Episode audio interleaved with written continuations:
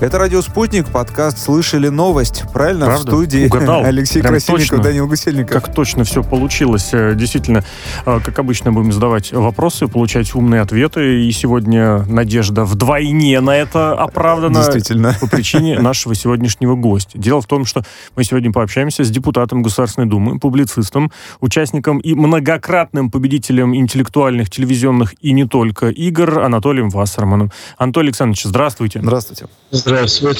Анатолий Александрович, разрешите уж начать вот со спортивной, или даже, наверное, правильно сказать, около спортивной истерии и истории, которая разворачивается вокруг участницы российской сборной на Олимпиаде, фигуристкой э, Камилы Валиевой. Звучат заявления о ее невиновности, есть намерение ВАДА оспаривать вину Валиевой в спортивном арбитражном суде.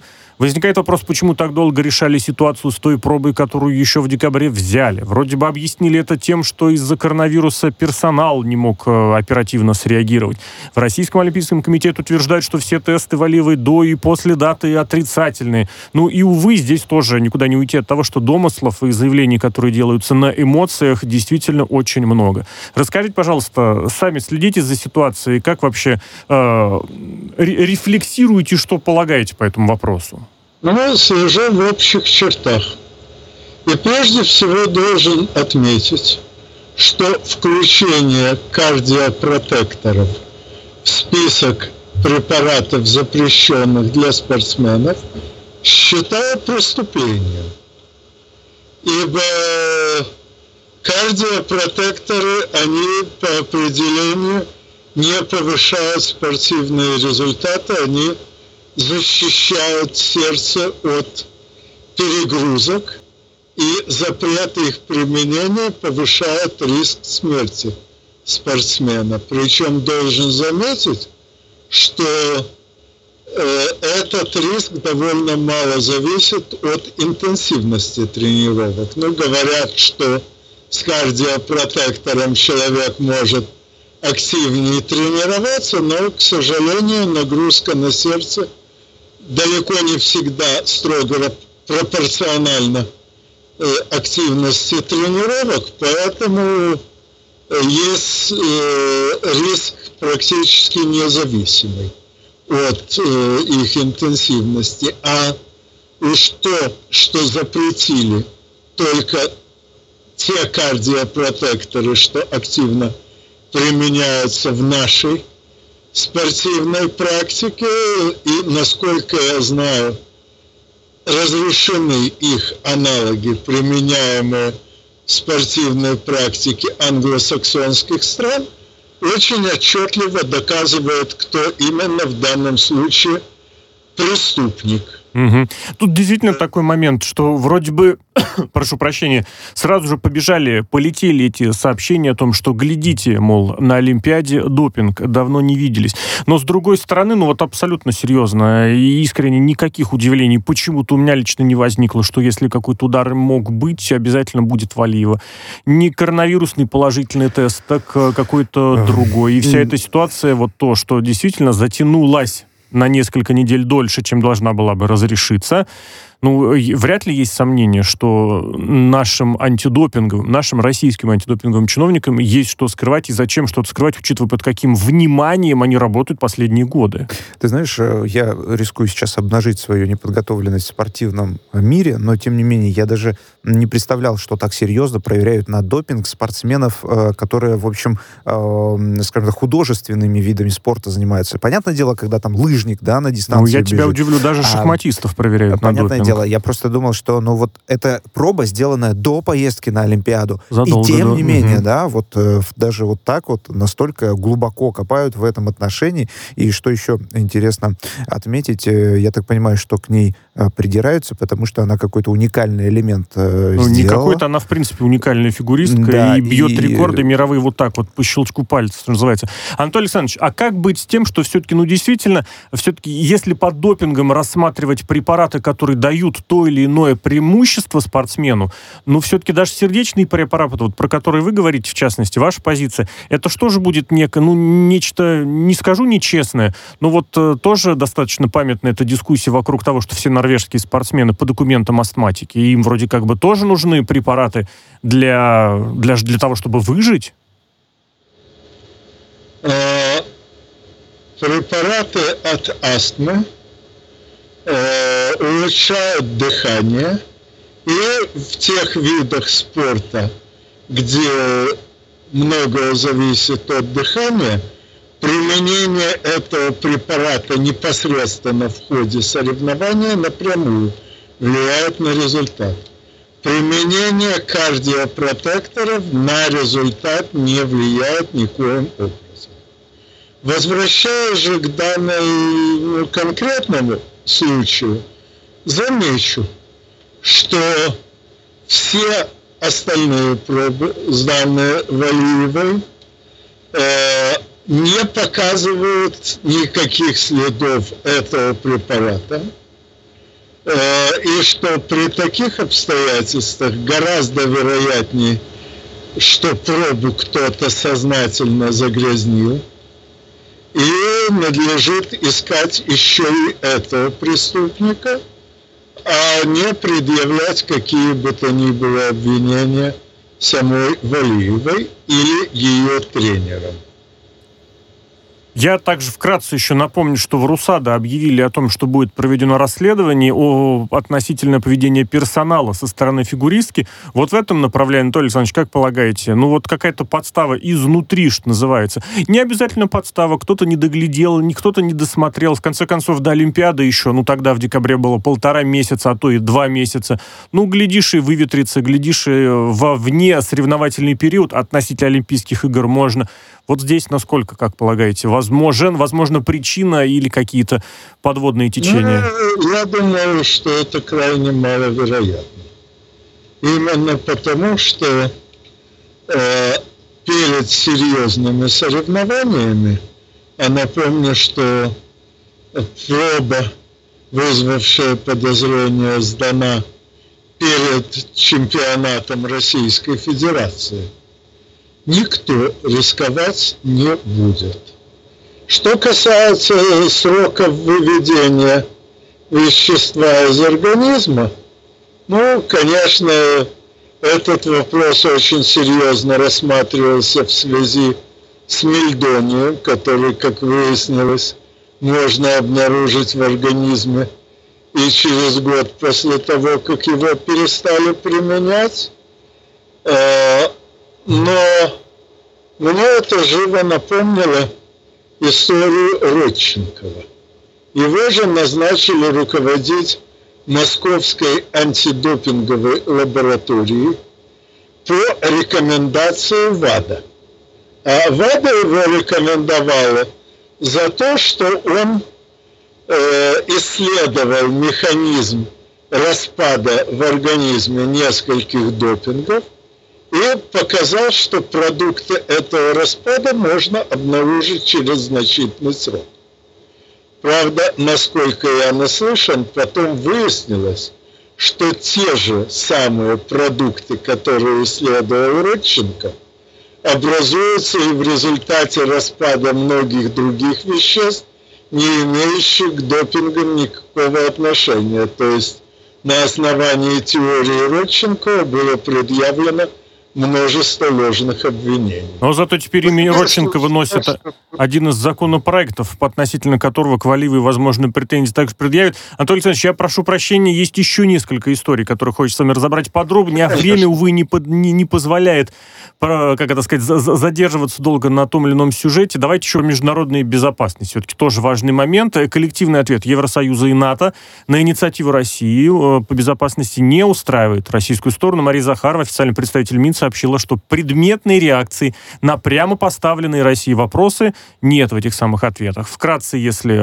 в конце января Лавров обращался к ЕС и НАТО с вопросом о соблюдении взятых в рамках ОБСЕ обязательств, ну и в частности о не, как это, как правильнее сказать-то, Потом выясним. Суть в том, что есть заявление НАТО о возможном размещении дополнительного военного контингента в причерноморских странах, например, Румынии, а там, если вкратце это шло, не обеспечивать свою собственную безопасность за счет территории и ресурсов других государств. Анатолий за счет безопасности других да, государств. Да-да-да. Mm-hmm. Анатолий Александрович, вот как здесь быть? Вроде, с одной стороны... Прежде не... да. напомню, что обращения по этому вопросу к ЕС и НАТО не было обращение было разослано министрам иностранных дел 37, если не ошибаюсь, стран э, с вопросом о том, как данная страна намерена исполнять взятые этой страной на себя обязательства.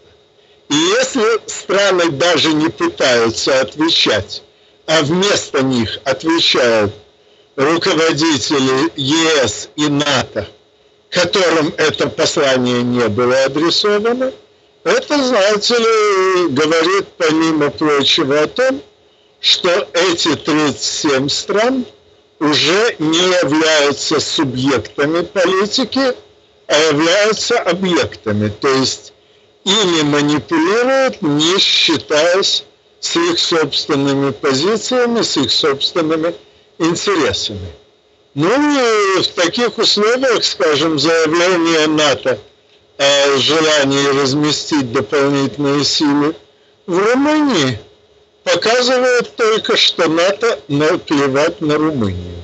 Очень действительно что это... Речь не идет о защите Румынии, на которую, естественно, никто не собирается нападать, а речь идет о том, чтобы использовать Румынию как инструмент для агрессии против Российской Федерации, а может и против других частей России. Анатолий Александрович, а вот можно здесь как-то дополнительно, я даже не знаю, вот у, углубить дискуссию относительно того, ведутся ли переговоры э, России с организациями, прям сразу вот с коллективным этим разумом, причем вне зависимости от того, будет ли это НАТО, будет ли это Евросоюз, будет ли это, я уж не знаю, какие еще есть международные там организации. ОБСЕ. Много, а ОБСЕ можно? Да, наверное, все-таки Конечно. правильно, можно, да-да-да. Ну, просто это Совет Европы Европы все равно как-то так или иначе будет вроде а, подчинен или согласован, или же вести работу на двусторонней основе. Потому что, опять же, вот а, не раз, а, даже в последние несколько дней и впереди тоже есть сеансы общения с глазу на глаз, с президентами у президента, с министром иностранных дел у министра иностранных дел.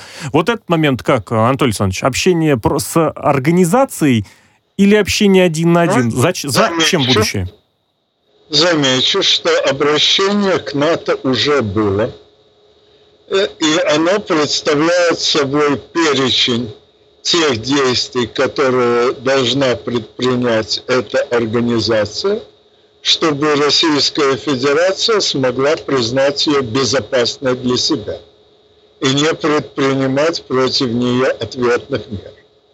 Но в данном случае вопрос касался обязательств, которые каждая страна принимала в личном качестве, а не как член организации. Точнее говоря, соглашение принято в рамках Организации по безопасности и сотрудничеству в Европе, но в этой организации каждая страна присутствует самостоятельно, а не как член каких бы то ни было еще организации. И если страна отказывается говорить о принятых ею на себя обязательствах, а передоверяет ответ руководству какой бы то ни было организации, тем самым страна признает, что не является субъектом политики.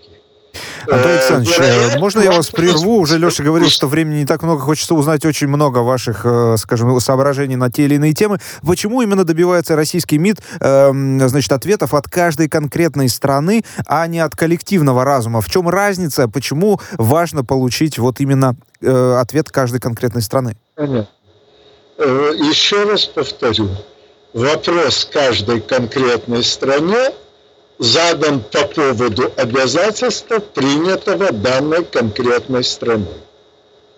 Вопросы к организации, а именно к организации Североатлантического договора, были уже направлены ранее и касались они политики, выработанной этой организацией коллективно. То есть в данном случае речь идет только о том, что каждый, кто сам что-то сказал или сделал, должен сам за это отвечать. Если уж говорим, кстати, про организации, есть еще одна такая, уж, правда, может быть, не организация, но, тем не менее, группа, которая пытается разрешить ситуацию с, с юго-восточными регионами Украины, нормандская четверка. Вот ни о чем она в этот раз не договорилась. Хотя предыдущая встреча, которая всего несколько недель назад была, что-то вроде пообещала, потому что, ну, совместное хотя, заявление было. хотя бы было совместное заявление. Это вот из разговора, к разговору о том, что даже такому начинаешь радоваться. Здесь вот говорят, пишут, пишут по нулям. Э, в частности, Украина отказалась вносить в итоговый документ особый статус Донбасса, предусмотренный, например, минскими документами. Э, пару недель назад было вот это самое общее заявление, еще были также обещания Украины, в частности, от ответы на предложения по имплементации минских договоренностей, которые были сделаны Донбассом. В этот раз Украина еще и от тех сделанных обещаний отказалась. Анатолий Александрович, вот нормандский формат буксует, нуждается ли он в обновлении, или это, ну как сказать, естественный процесс, никуда ничто никак продвинуться-то и не могло. Ну, действительно, ничего никуда не могло продвинуться по очень простой причине. Э, условия двух капитуляций Украины, подписанных в Минске, э, по сути сводятся к тому, чтобы террористическая группировка, захватившая Киев 22 февраля 2014 года, отказалась от единственной своей цели – превращения русского большинства граждан Украины в нечто антирусское. Естественно, эта группировка это требование выполнить не может. Но поскольку она и не может назвать его вслух, поскольку она продолжает делать вид, что русского большинства населения Украины в принципе нет и быть не может, то она вынуждена постоянно увиливать от ответов, она вынуждена постоянно придумывать различные поводы для срыва э, любых переговоров. Э, это, к сожалению, неизбежно. Вот, э, и переговоры в нормандском формате ведутся, по сути, исключительно ради того, чтобы показать народам э, тех стран, которые вместе с Российской Федерацией зафиксировали условия этих капитуляций, что речь идет о террористах, в принципе недоговороспособных, и что, поддерживая этих террористов, руководство Германии и Франции в конечном счете ухудшает положение самих же Германии и Франции. Потому что тот, кто потакает террористу, тем самым ослабляет и свое внутреннее положение. Если все это дело немножечко согласовать еще с теми, с теми условиями, которые окружают Украину сейчас, вот постоянное нагнетание информации про войну, война будет, вторжение будет, там и Блумберг что-то уже опубликовал как новости, планы едва ли не каждые две недели публикуют, прям с подробностями, причем такие толковые планы периодически. На этом фоне насколько конструктивно, точнее, насколько неконструктивно выглядит вообще такая позиция и текущая работа нормандского формата? Ну, э, споры вообще крайне редко ведут ради переубеждения оппонента. Чаще всего их ведут ради переубеждения аудитории. И в этом смысле формат, э, нормандский формат, наверное, полезен для прояснения массового создания, э, массового сознания, извините, во Франции и Германии. Что касается нынешнего нагнетания истерики, ну, понятно, что у Демократической партии Соединенных Государств Америки нет ни малейших шансов на победу на парламентских выборах 8 ноября, поэтому э, сейчас партия пытается использовать тот же трюк, который попыталась использовать республиканская партия – в 2008 году а именно э, организовать нападение какой-нибудь из частей России на другую часть России, ну вот как тогда Грузия напала на Южную Осетию и заодно на миротворцев из Российской Федерации, находившихся там по договору между Грузией и Южной Осетией, так сейчас готовят нападение Украины хоть куда-нибудь. Кстати, я считаю самым вероятным направлением удара даже не Донбасс, а Приднестровье, поскольку это даст Румынии повод для поглощения Молдавии. И, так сказать, одним выстрелом попытаются убить двух зайцев. Но случится это не сейчас, случится это, скорее всего, в августе, именно ради максимального предвыборного эффекта, а может даже и не в августе, а э, в сентябре или начале октября, грубо говоря, чем слабее будет Украина, тем ближе к выборам надо будет нападать, чтобы эффект не успел развеяться. Э, а дымовую завесу ставят уже сейчас – уже сейчас постоянно кричат, что Украина э, будет втянута в войну, просто ради того, чтобы ополченцы народных республик Донбасса и вооруженные силы Приднестровья, видя, что ничего не происходит, расслабились. Анатолий Александрович, все это, опять же, на еще одном фоне происходит, если внутри России уже посмотреть. Э, активизировались призывы на вот этом направлении ДНР, ЛНР и поставить вооружение. Несколько дней назад было такое, такие призывы от думцев, правда, такое частное мнение, как потом из Кремля это назвали. А вот сейчас председатель Госдумы Володин говорит, что почти все фракции поддерживают обращение к Владимиру Путину о признании ДНР и ЛНР. Есть вариант напрямую, есть вариант с промежуточной корректировкой корректировкой от МИДа. Скажите, пожалуйста, вот вы и лично, и как депутат тоже поддерживаете подобную инициативу, и какие дальнейшие шаги возможны? Лично я, лично я, если дойдет дело до того, что спросит меня, буду возражать против этого признания, просто потому, что признание Донецкой и Луганской народных республик резко затруднит нам реинтеграцию э, той части Украины, которая в данный момент подконтрольна террористам. Э, грубо говоря, это признание э, позволит им подкрепить одно из направлений своей антирусской агитации. Но а как быть с тем, или опять же, не как быть с тем, вы же, наверное, согласитесь с тем, что это весьма популярная точка зрения, которая достаточно часто э, упоминается и в соцсетях, и э, порой по телевизионным каналам ее высказывают. В, то есть она, она есть, эта точка зрения, и как бы не стала основой для возможной провокации? Если не ошибаюсь, 17 ноября 1917 года Хенри Луис Августович Менкен – выдал замечательную фразу, которую я чуть-чуть перефразировал. В моей редакции она звучит так. Всякая сколь угодно сложная проблема имеет простое, очевидное, легко понятное, удобоисполнимое, неверное решение. На последнее слово, видимо, э, на предпоследнее нужно было внимание обратить. Неверное решение, да, да Анатолий Алексеевич? Правильно услышал? Александр Да, именно так.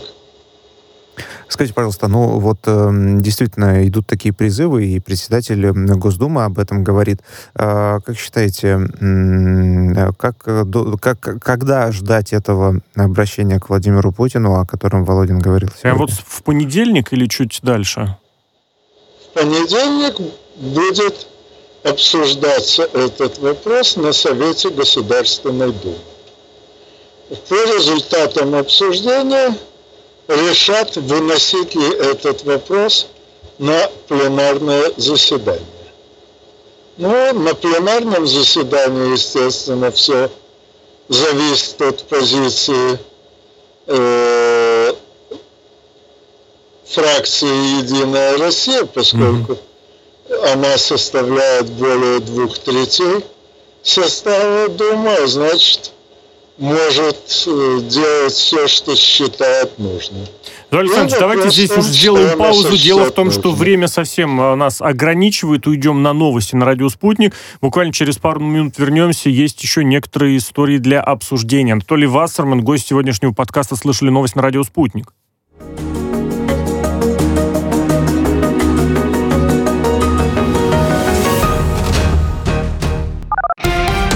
Радио «Спутник». Новости. У микрофона Дмитрий Михеев. Здравствуйте. Уровень российско-британских отношений близок к нулю. Министр обороны России Сергей Шойгу заявил, что нужно прекратить нагнетание ситуации в отношениях между Россией и Североатлантическим альянсом. Сегодня в Москве он встретился со своим британским коллегой Беном Уоллесом. Глава военного ведомства Великобритании выразил готовность обсуждать актуальные вопросы международной безопасности ради снижения общей напряженности.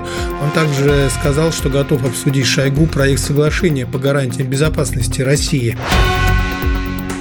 Киев предлагает решать все вопросы по конфликту в Донбассе в нормандском формате. Об этом заявил замглавы администрации президента России Дмитрий Казак. По его словам, Украина ждет рецептов, как ей урегулировать э, конфликт в Донбассе. Казак сказал, что Россия э, призывала записать в рекомендации советников нормандского формата начало диалога Украины провозглашенными ДНР и ЛНР, но партнеры отказались. Отражение Ударов с воздуха отработали в ходе совместных белорусско-российских военных учений. В Минобороны Белоруссии сообщили, что эпизод проходил на полигоне Горшский под белорусским Гродно. Мотострелки и танкисты выполнили боевые стрельбы по низколетящим вертолетам и беспилотным летательным аппаратам условного противника. Сегодня начались э, маневры на общевойсковых полигонах белорусских вооружений вооруженных сил. Роскомнадзор потребовал от YouTube разблокировать ростовский канал Дон-24. Ему запретили выкладывать видео, вести трансляции в преддверии суда по геноциду. Сегодня в Ростовский областной суд приступил к рассмотрению искового заявления прокурора региона о признании геноцидом преступления нацистов в области в годы войны. В больнице находится лидер КПРФ Геннадий Зюганов. Его пресс-секретарь сообщил, что в рамках двух-трехдневной профилактики он уже сдал необходимые тесты. Подчеркивается, что Зюганов находится в медучреждении, где постоянно наблюдается. И э, самое последнее сообщение э, в этом э, выпуске. Памятники команданта Фиделю Кастро и правозащитнику Андрею Сахарову установят в этом году в Москве. Сегодня это одобрила Мосгордума.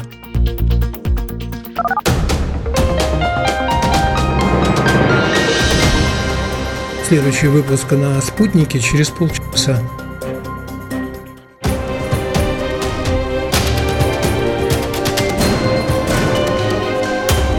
Радио «Спутник». Говорим то, о чем другие молчат. Вчера по телеку видел. Мне тут по телефону сказали. В соцсетях только обсуждают, что... И так десятки раз каждый день. В эфире «Радио Спутник». Всегда правильный ответ на вопрос. Слышали новость? Это «Радио Спутник», это подкаст «Слышали новости». Это Алексей Красильников Данил Гусельник. Данил, приветствую Привет, еще Леш. раз. Традиционно, как обычно, ежедневно разбираем ключевые события дня. Сегодня гость подкаста Анатолий Вассерман. Анатолий Александрович, здравствуйте еще раз. Здравствуйте. Спасибо вам еще раз огромное, что согласились с нами побеседовать. Есть вот из совершенно другой области тоже тема, которую хотел, относительно которой ваше мнение очень любопытно было бы услышать. Дело в том, что в Центробанке снова поднимают ставку. И еще, главное, не исключили дальнейшего повышения показателя. Сейчас ставка выросла до максимального за, сколько, за 5 лет примерно показателя 9,5%. Причем, как рассказал Набиулина, руководитель регулятора, был вариант с повышением и до 10%. Вот эта ситуация, эта схема борьбы, я так понимаю, с инфляцией, это приоритет секретное оружие Центробанка. Да и в целом, вот как вы оцениваете такую работу Центробанка? Такое ощущение, свое субъективное мнение выскажу, что кроме как повышением ставки ничем особо и не борются. Ну, о чем еще может бороться Центральный банк? У него на самом деле не так уж много инструментов борьбы с инфляцией. Понятно, что инфляция у нас не внутренняя, а завозная. Понятно, что если в Соединенных Государствах Америки э, всего за год продовольствие подорожало в среднем на 20%, то это сказывается на всем мировом рынке, в том числе и у нас. Единственный способ защиты от завозной инфляции – это ограничение взаимодействия с внешним рынком. Например, повышение пошлин на экспорт, чтобы товары, производимые у нас, было просто невыгодно вывозить, чтобы э, насытить наш внутренний рынок. Но экспортные пошлины лежат в компетенции экономического блока правительства. А экономический блок правительства все еще э, искренне верует в догматы тоталитарной секты либералы. А по этим догматам, помимо всего прочего, э, любые таможенные пошлины – безоговорочное зло, совершенно независимо от текущей обстановки. Соответственно, правительство не вводит эти экспортные пошлины, а даже наоборот, в нес... уже в нескольких отраслях проведен так называемый налоговый маневр, а именно пошлины отменены, а вместо этого подняты налоги на соответствующие товары на внутреннем рынке – что автоматически приводит к их подорожанию. Так что, боюсь, тут э, самое меньшее, что нужно сделать, это, как я предлагал с трибуны Государственной Думы еще 9 декабря, организовать курсы по переучиванию э, всего аппарата экономического блока правительства – с либеральных теорий на вменяемые. Анатолий Александрович, э, что касается переучивания, может Я быть, думаю, это многие согласились, в, кстати. в копилочку вот эта вот э, история, когда, э, значит, до 9,5% поднимают ставку ключевую, да, а и вы вместе с этим, кажется, что должна инфляция снизиться, но тот же самый Центробанк сегодня прогноз по инфляции скорректировал с 4% до 6%. То есть ожидаем, что она должна упасть. А выходит, что тот же, то же самое ведомство говорит, да нет, мы, конечно, боремся, но нет. другая последовательность. Центральный банк сперва скорректировал прогноз, а потом на основе этого прогноза, именно чтобы не допустить еще худшего развития событий, использовал тот инструмент, который есть в его распоряжении, поднятие ключевой ставки. Кстати, замечу, ключевая ставка – это ставка, по которой сам Центральный банк может кредитовать коммерческие банки. Но сейчас коммерческие банки ломятся от денег. Э, и от чего бы им эти имеющиеся у них ресурсы – не использовать на кредитование экономики, это отдельный вопрос. Давайте еще к моменту, связанному с коронавирусом, тогда перейдем. Э, психиатрическую помощь переболевшим коронавирусом предложила включить в ОМС спикера Софеда Валентина Матвиенко. В очередной раз напомнили о возможных проблемах с памятью, о возможной депрессии у тех людей, которые перенесли коронавирус, в особенности в тяжелой форме. А вот сегодня ОМС не позволяет получить соответствующую помощь в поликлиниках. Э, ОМС обязательно, медицинское страхование. А вот в специализированные клиники люди идти боятся, что и логично поставят их там потом научат попробовать себя этот ярлык с дери. Как вы лично, как, опять же, как законотворец, поддерживаете инициативу? Поддержите? Э, ну, я, опять же, если дойдет до меня, поддержу. Напомню, что коронавирус бьет, данный конкретный коронавирус, бьет не по легким, он бьет по капиллярам, то есть тончайшим сосудам, доставляющим э, кислород и питательные вещества э, вглубь тканей. А дальше уже все зависит от того, какая из тканей насыщенных капиллярами пострадает первым. Э, на первом месте по этой части э, легкие, на втором мозг, на третьем сердце. Вот как раз, по-моему, прямо сегодня опубликовано исследование, показывающее, что после коронавируса проблемы с сердцем возникают даже у тех, кто до того никаких проблем с сердцем не имел. Э, и это значит, что действительно значительная часть переболевших коронавирусом будет нуждаться в неврологической, психологической и даже психиатрической помощи просто потому, что в результате болезни у них могут быть повреждены какие-то ткани мозга, и даже без органических повреждений, то есть если ткани потом восстановятся, это может сорвать ход процессов в нервных тканях, которые мы обычно называем сознание.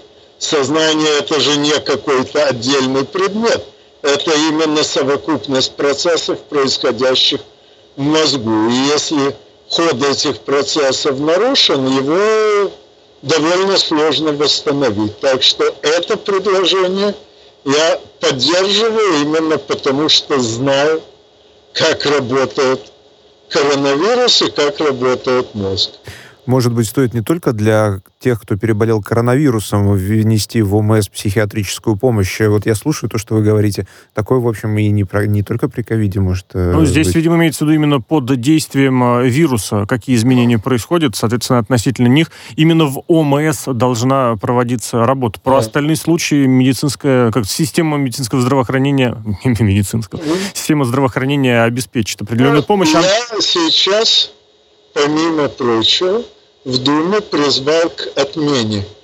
системы обязательного медицинского страхования и возвращению э, к той системе здравоохранения, какая была предложена больше века назад, еще в имперское время, российскими медиками и полностью воплощена в советское время ее называют обычно системой Симашко в честь Народного комиссара здравоохранения, который ввел в практику те изменения, которые были рекомендованы врачами еще до революции.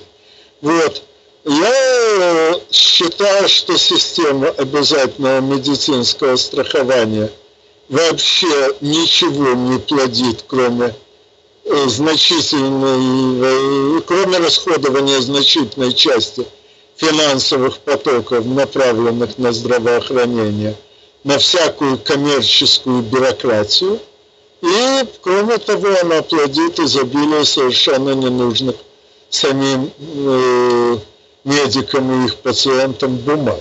Но пока эта система существует, придется в ее рамках предусматривать лечение всех последствий коронавирусного заражения, в том числе и последствий психиатрических. Анатолий Александрович, минутку у нас остается. В эту же тему Всемирная организация здравоохранения напоминает, что никакая пандемия еще не закончилась, еще будут новые штаммы. Рано, я так понимаю, радоваться победе или каким-то там а, образом снимать прям все ограничения. На ваш взгляд, это все-таки больше напоминание о себе, мол, посмотрите, мы такая важная организация, или действительно... Это правда. Да, да.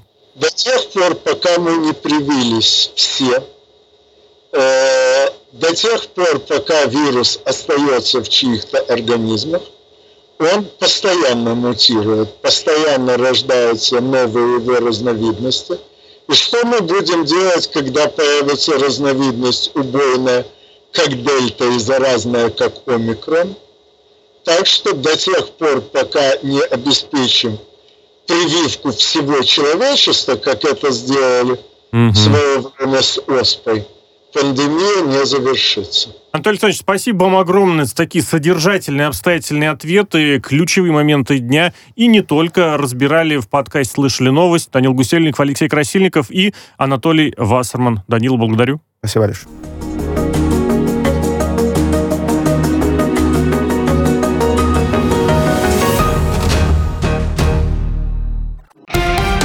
Радио «Спутник». Новости.